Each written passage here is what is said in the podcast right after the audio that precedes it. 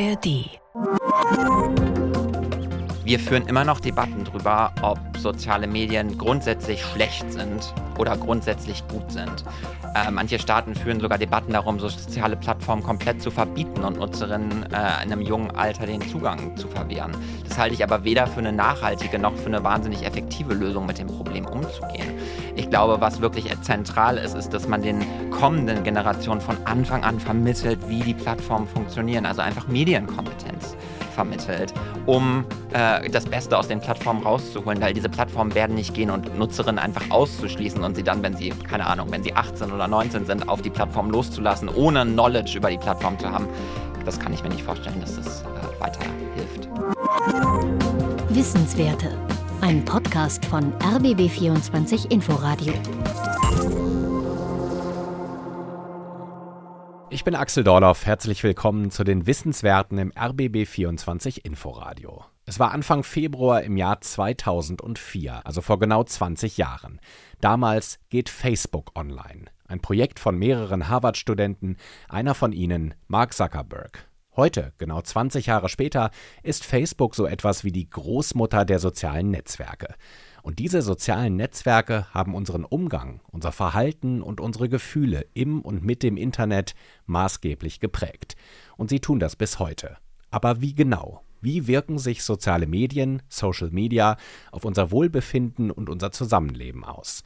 Dazu forscht Dr. Hannes Vincent Krause. Er ist Psychologe und wissenschaftlicher Mitarbeiter an der Universität Potsdam und am Weizenbaum-Institut für die vernetzte Gesellschaft in Berlin. Und jetzt zu Gast in den Wissenswerten. Hallo, Herr Dr. Krause. Hallo, freue mich sehr, hier zu sein. Sehr gerne. Sie sind jetzt 30 Jahre alt, haben im Jahr 2022 Ihre Promotion abgeschlossen. Sind Sie selbst überhaupt noch auf Facebook oder ist das für Sie eher ein Forschungsobjekt als ein soziales Netzwerk, das Sie selbst noch nutzen würden? Also ich glaube, ich bin noch auf Facebook registriert. Äh, ich kann allerdings nicht sagen, dass ich es noch wirklich aktiv nutze. Wie, glaube ich, auch sehr, sehr viele Nutzerinnen mittlerweile ähm, das nur noch haben als so eine Art Social Media Antiquität, die noch rumsteht äh, und stattdessen eher andere Plattformen nutzen. Und das mache ich selbst auch äh, viel. Also ich bin selbst viel auf sozialen Medien aktiv, äh, auf Instagram. Ich traue mich noch nicht so richtig an TikTok ran, ähm, glaube aber, das ist äh, relativ zentral, äh, da auch mal meinen Fuß reinzuwagen. Und das ist was ganz Zentrales für mich auch und für mein Arbeitsverständnis, dass ich Social Media nicht nur wissenschaftlich betrachte, sondern dass ich auch, um gutes Verständnis dafür zu bekommen, was abgeht, äh, auf den Plattformen selbst aktiv bin. Ihre Forschungsgruppe am Weizenbaum-Institut heißt Wohlbefinden in der digitalen Welt. Was genau machen Sie da? Unter welchen Kernfragestellungen beschäftigen Sie sich mit dem Thema Social Media? Die ganz, ganz große Kernfrage, die unsere Gruppe umtreibt, ist herauszufinden, inwieweit sich Social-Media-Nutzung auf unsere Psyche, auf unsere mentale Gesundheit, auf unser Wohlbefinden, wie wir uns fühlen, wie wir denken, wie wir uns verhalten, wie sich das auswirkt. Das ist die große zentrale Leitfrage, auch um herauszufinden, sind soziale Medien eventuell ein Risiko für uns oder haben die vielleicht auch ganz spezifische Benefits und was sind Art und Weisen, wie wir mit diesen Plattformen umgehen sollten, um auch das Beste rauszuholen und Risiken zu vermeiden? Darauf kommen wir jetzt auch im Laufe des Gesprächs noch. Gucken Sie sich denn da ähm, äh, im, im, Wesentlichen ein oder, oder ein, zwei, drei Netzwerke an oder ist es wirklich die gesamte Welt äh, der Social Media? Ähm, wir fokussieren uns relativ breit gestreut auf verschiedene Social-Media-Plattformen. Ich persönlich lege einen großen Schwerpunkt in meiner Arbeit auf die Nutzung von Instagram. Wir haben allerdings den Anspruch daran, dass wir unsere Forschung immer so aufziehen, dass wir uns wirklich ganz zentrale Social-Media-Elemente angucken. Also nicht nur einzelne Plattformen, sondern Elemente, die sich über andere Plattformen hinweg auch wiederfinden. Auch einfach, damit es uns möglich ist, über die Zeit hinweg immer noch bestimmen zu können, was ist ein bestimmtes Risiko und was ist ein bestimmter Benefit. Weil wir leben in einer Welt, in der sich Social-Media täglich ändert, neue Plattformen kommen und ansonsten stehen wir in einem Jahr wieder vor exakt der gleichen Frage, die wir vor zig Jahren Jahren schon probiert haben zu beantworten. Und die Mechanismen sind dann doch relativ ähnlich, wenn Sie sagen, ähnliche Elemente darum geht es zentral in unserer Arbeit, das herauszufinden, was sind denn so zentrale Elemente. Wir haben ähm, bestimmte Elemente, die wir uns ganz genau angucken, von denen wir auch davon ausgehen, dass sie auf anderen Plattformen genauso ablaufen, wie zum Beispiel die Art und Weise, wie sich Menschen hinweg über Social-Media-Plattformen hinweg präsentieren, meistens in einem ziemlich positiven Licht. Es gibt bestimmte Funktionalitäten, dass man äh, ein Feed sieht, dass man ähm, äh, Inhalte von anderen Leuten algorithmisch kuratiert zu Gesicht bekommt und dass man sich mit anderen Leuten vernetzen kann. Das sind so zentrale Elemente, die alle Plattformen miteinander teilen. Die Nutzungsmuster sind bei allen von uns ja unterschiedlich. Aber den meisten ist gemeinsam, wir verbringen im Durchschnitt, ich glaube, zwei bis drei Stunden am Tag, das, da geht die Wissenschaft so von aus, ja. in den sozialen Medien. Das ist ein sehr signifikanter Teil des Alltags. Macht es das umso interessanter für die Forschung? Wesentlich für die Forschung, wenn etwas äh, in unserem Alltag so eine große Rolle spielt, wir so wahnsinnig viel Zeit darin verbringen.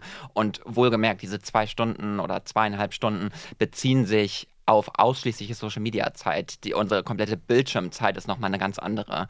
Also wir verbringen extrem viel Zeit in der digitalen Welt und extrem viel Zeit auf Social Media. Und gerade weil es so eine große Rolle spielt, müssen wir wirklich herausfinden, was sind mögliche Risiken, wie verhalten sich die Nutzerinnen äh, und welche Auswirkungen kann das auch für unsere Gesellschaft und unser gesellschaftliches Miteinander haben. Welche Art von Emotionen sind es denn, mit denen wir da zu tun haben, wenn wir in den sozialen Medien unterwegs waren? Also was, was, was sagen da die Studien? Wie äußern sich die Leute? Ist tatsächlich ganz witzig. Das war eine der ersten zentralen Fragestellungen unserer Gruppe und die zentrale Fragestellung unserer Professorin äh, Dr. Krasnova, die damals schon 2013 der Frage nachgegangen ist, erstmal als Ausgangspunkt, was fühlen wir eigentlich, wenn wir unterwegs sind auf den Plattformen?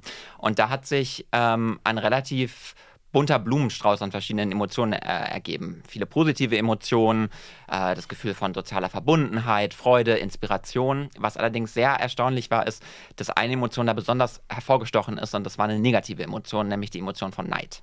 Viele Nutzer haben, haben Neid genannt als, als Gefühl, das sie hatten, als sie die sozialen Medien genutzt haben. Äh, warum aber Neid und was ist damit genau gemeint?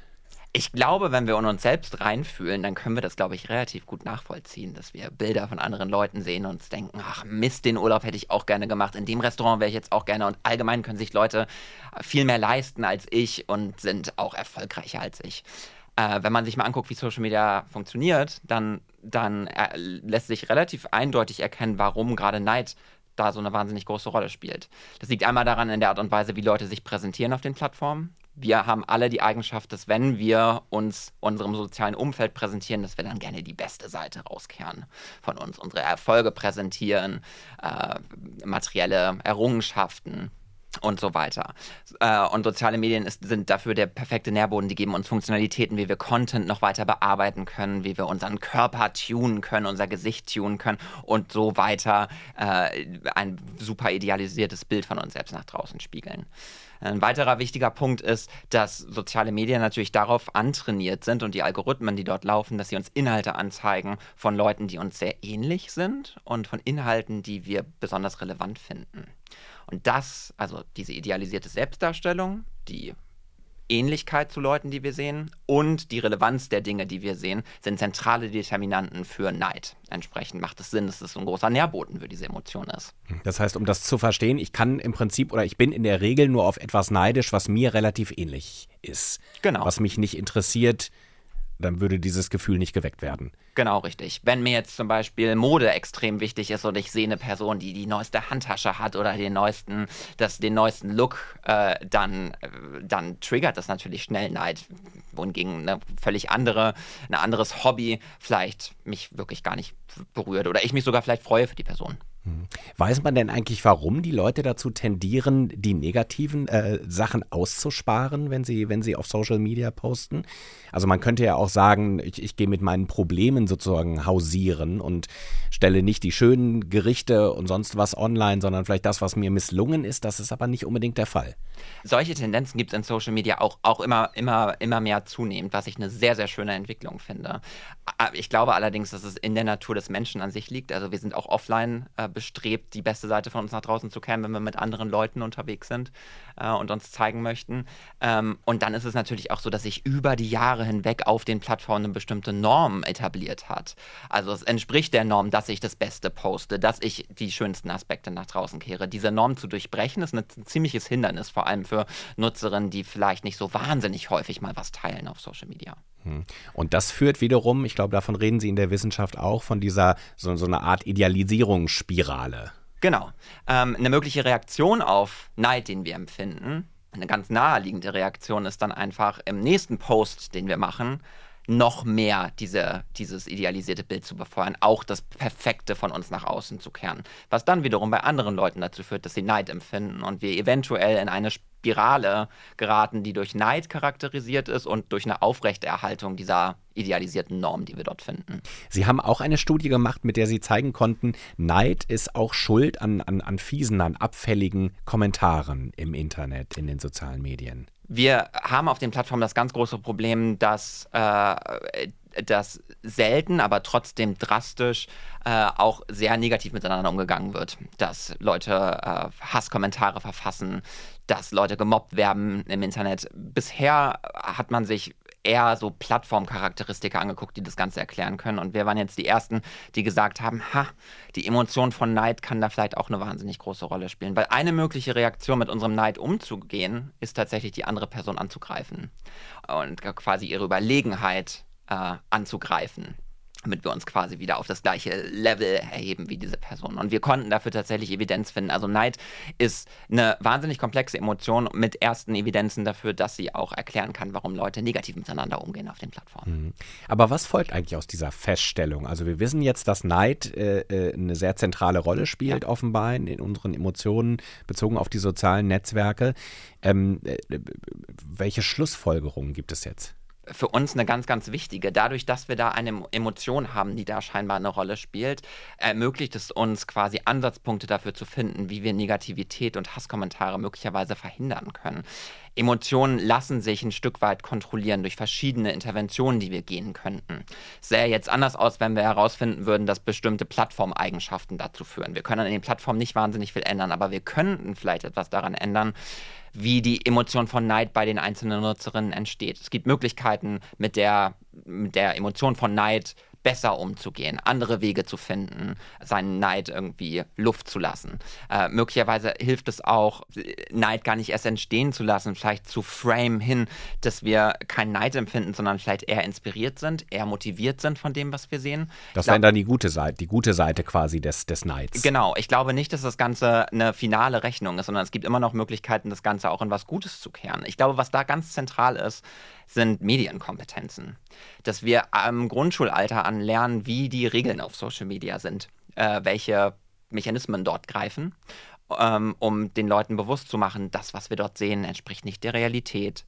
Ähm, wir brauchen Hintergrundwissen, wie wir das Ganze zu nehmen haben, damit wir schon von Anfang an probieren, Emotionen wie Neid zu vermeiden. Die lassen sich nicht komplett vermeiden, aber möglicherweise das Ausmaß und vor allem auch die Konsequenzen, die es mit sich bringt. Hm. Aber da haben Sie genau den springenden Punkt angesprochen. Um damit umzugehen, braucht es ja eine Art Bewusstseinswerdung. Genau. Und die funktioniert wiederum nur, indem es dann, man es schon in, in frühen Schuljahren äh, beibringt. Das geschieht aber noch viel zu wenig. Das geschieht noch viel zu wenig und ich finde, das ist tatsächlich auch der ganz zentrale Punkt.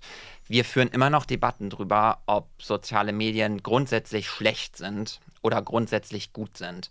Äh, manche Staaten führen sogar Debatten darum, so soziale Plattformen komplett zu verbieten und Nutzerinnen äh, in einem jungen Alter den Zugang zu verwehren. Das halte ich aber weder für eine nachhaltige noch für eine wahnsinnig effektive Lösung, mit dem Problem umzugehen.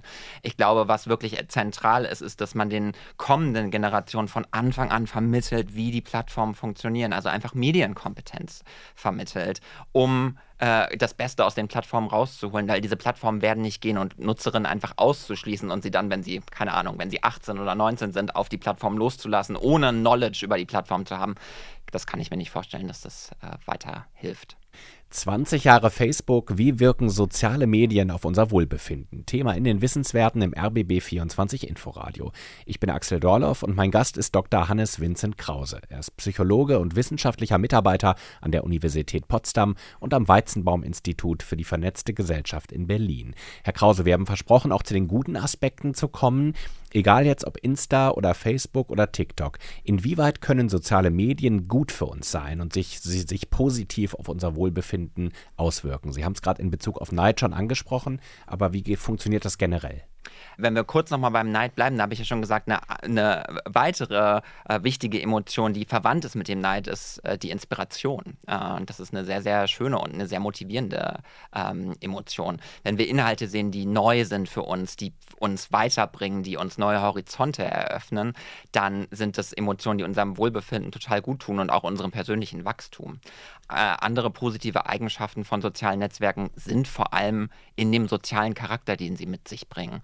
Wir können uns mit neuen Leuten vernetzen, wir können Gefühle von sozialer Verbundenheit etablieren, wir können unser soziales Netzwerk im wahrsten Sinne des Wortes erweitern. Wir haben die Möglichkeit, uns mit Gleichgesinnten zu treffen, was ich zum Beispiel in der Kinder- und Jugendentwicklung total wichtig finde, dass wir, dass äh, Kinder und Jugendliche durch soziale Netzwerke andere Identitäten kennenlernen können, sich wiederfinden können in Gruppen und sich zugehörig fühlen können. Wenn sie vielleicht in einem Dorf leben und äh, keinen Zugang haben zu anderen Perspektiven, sich vielleicht als Außenseiter fühlen, dann haben sie dort die Möglichkeit, äh, Gleichgesinnte zu treffen, was ich sehr, sehr schön finde. Es gibt Evidenz dafür, dass soziale Netzwerke äh, unter bestimmten Umständen Gefühle von Einsamkeit verringern können, äh, das Selbstwertgefühl erhöhen können.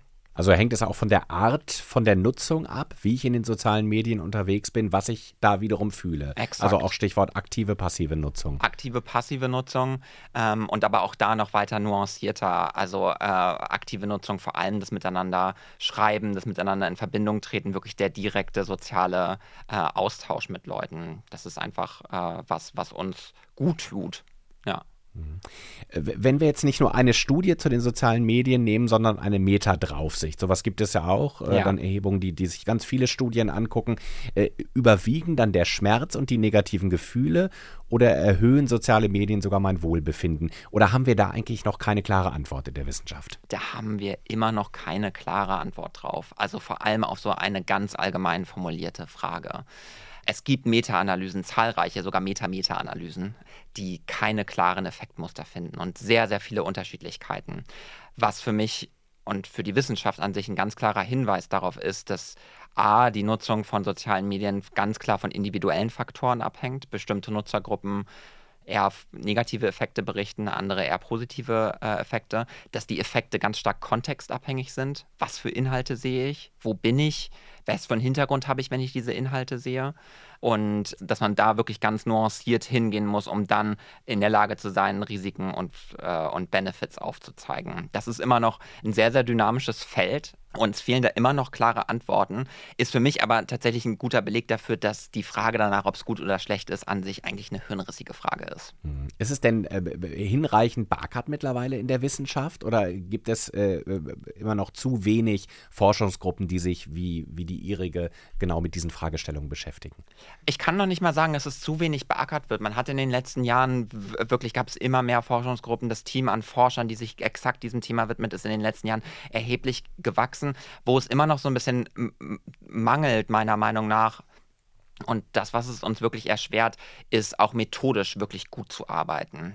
Um wirklich gut herauszufinden, was sehen die Leute auf Social Media, wie verhalten sie sich auf Social Media, verlassen wir uns immer noch viel zu stark auf Selbstberichte von Leuten.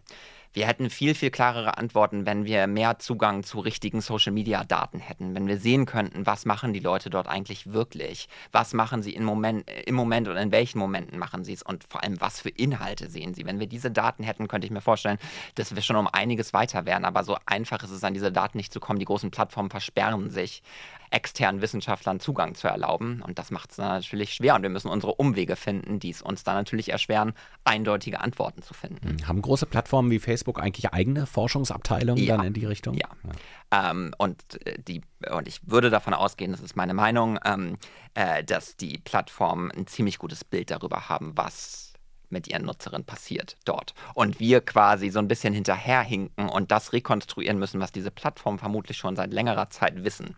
Das macht es natürlich äh, super schwierig. Hm, und diese Plattformen adaptieren ja auch technologisch immer neue Elemente. Äh, die funktionieren nicht alle gleich. Also äh, die Technik dahinter, die Algorithmen sind anders. Welche Rolle spielen denn die technologischen Plattformvoraussetzungen oder Eigenschaften auch für psychologische Prozesse? Wenn ich jetzt zum Beispiel TikTok oder Facebook vergleiche, das funktioniert ganz unterschiedlich. Genau, und das ist was ganz, ganz Zentrales, ähm, herauszufinden, was ist das technologisch Unique an diesen Plattformen. Es bringt uns nichts, wenn wir normale psychologische Phänomene jetzt einfach nur im, im Online-Kontext untersuchen wollen, sondern wir müssen herausfinden, was ist denn wirklich das Besondere an diesen Plattformen. Was ich gerade feststelle, ist, dass wir in dem, in dem Feld der so, Markt der sozialen Medien, dass da gerade so ein bisschen Wandel stattfindet, wie diese Plattformen funktionieren. Wir merken, dass Algorithmen und algorithmische Content-Kuratierung eine ganz, ganz zentrale Rolle spielt. Wenn wir uns TikTok angucken zum Beispiel, dann gehen da ganz zentrale Elemente sozialer Medien immer weiter in den Hintergrund, so soziale Komponenten vor, vor allem, dass ich mich mit Leuten vernetze, dass ich Leuten folge. Stattdessen haben wir einfach nur einen Stream, der uns algorithmisch kuratierten Content ausspielt, der perfekt auf meine Persönlichkeit gematcht ist und auf meine Interessen gematcht ist. Und ich Content sehe von Leuten, die ich überhaupt gar nicht kenne und zu denen ich vielleicht auch danach überhaupt gar keinen Kontakt weiter aufbaue. Also dieser soziale, diese soziale Komponente rückt weiter in den Hintergrund und ich würde fast die Hypothese aufstellen, dass wir uns gerade wieder so ein bisschen zurückbewegen in Richtung klassischen Medienkonsum fast so wie ein wie Fernsehschauen. Nur dass wir diesmal Sender haben, die so perfekt auf unsere persönlichen Bedürfnisse und Wünsche zugeschnitten sind, dass sie im Grunde genommen das perfekte individualisierte Medienerlebnis bieten. Aber ist das nicht in irgendeiner Form auch tragisch, weil das hatten wir ja eigentlich gerade als positiv herausgearbeitet, diesen sozialen Aspekt, der jetzt äh, in bestimmten Netzwerken wieder verloren geht? Ja, das kann durchaus ein, das kann durchaus ein Risiko mit sich bringen. Und auch natürlich algorithmische Kuratierung, die uns in unserer Meinung nur noch weiter bestärkt, die weiter eine digitale Bubble aufbaut, in der wir uns befinden, dass wir weiter es verpassen, andere Horizonte, andere Blickwinkel kennenzulernen. Das ist natürlich ein Risiko. Das kann gesellschaftliche Prozesse wie Polarisierung natürlich nur noch weiter fördern. Gibt es dafür Anzeichen? Untersuchen Sie das auch, inwieweit das Polarisierung, gesellschaftliche Polarisierung fördert? Weil gar, da, genau darüber reden wir auch ja. gerade ganz viel in unserem Kontext. Bisher noch nicht. Und ich wäre auch, äh, und äh, das, was ich gerade gesagt habe, würde ich auch immer noch mit als Konjunktiv formulieren. Also da fehlt es uns gerade noch an Forschung, auch einfach, weil die Plattform gerade noch relativ neu ist. Und da braucht es Untersuchungen, um das herauszufinden. Ich kann aber sehr wohl neben diesen Risiken, die ich gerade aufgezeichnet habe, auch mir gut Benefits vorstellen, die die passieren können. Es gibt erste Untersuchungen dazu, dass Nutzerinnen berichten, dass sie diese algorithmische Kuratierung sehr, sehr positiv wahrnehmen.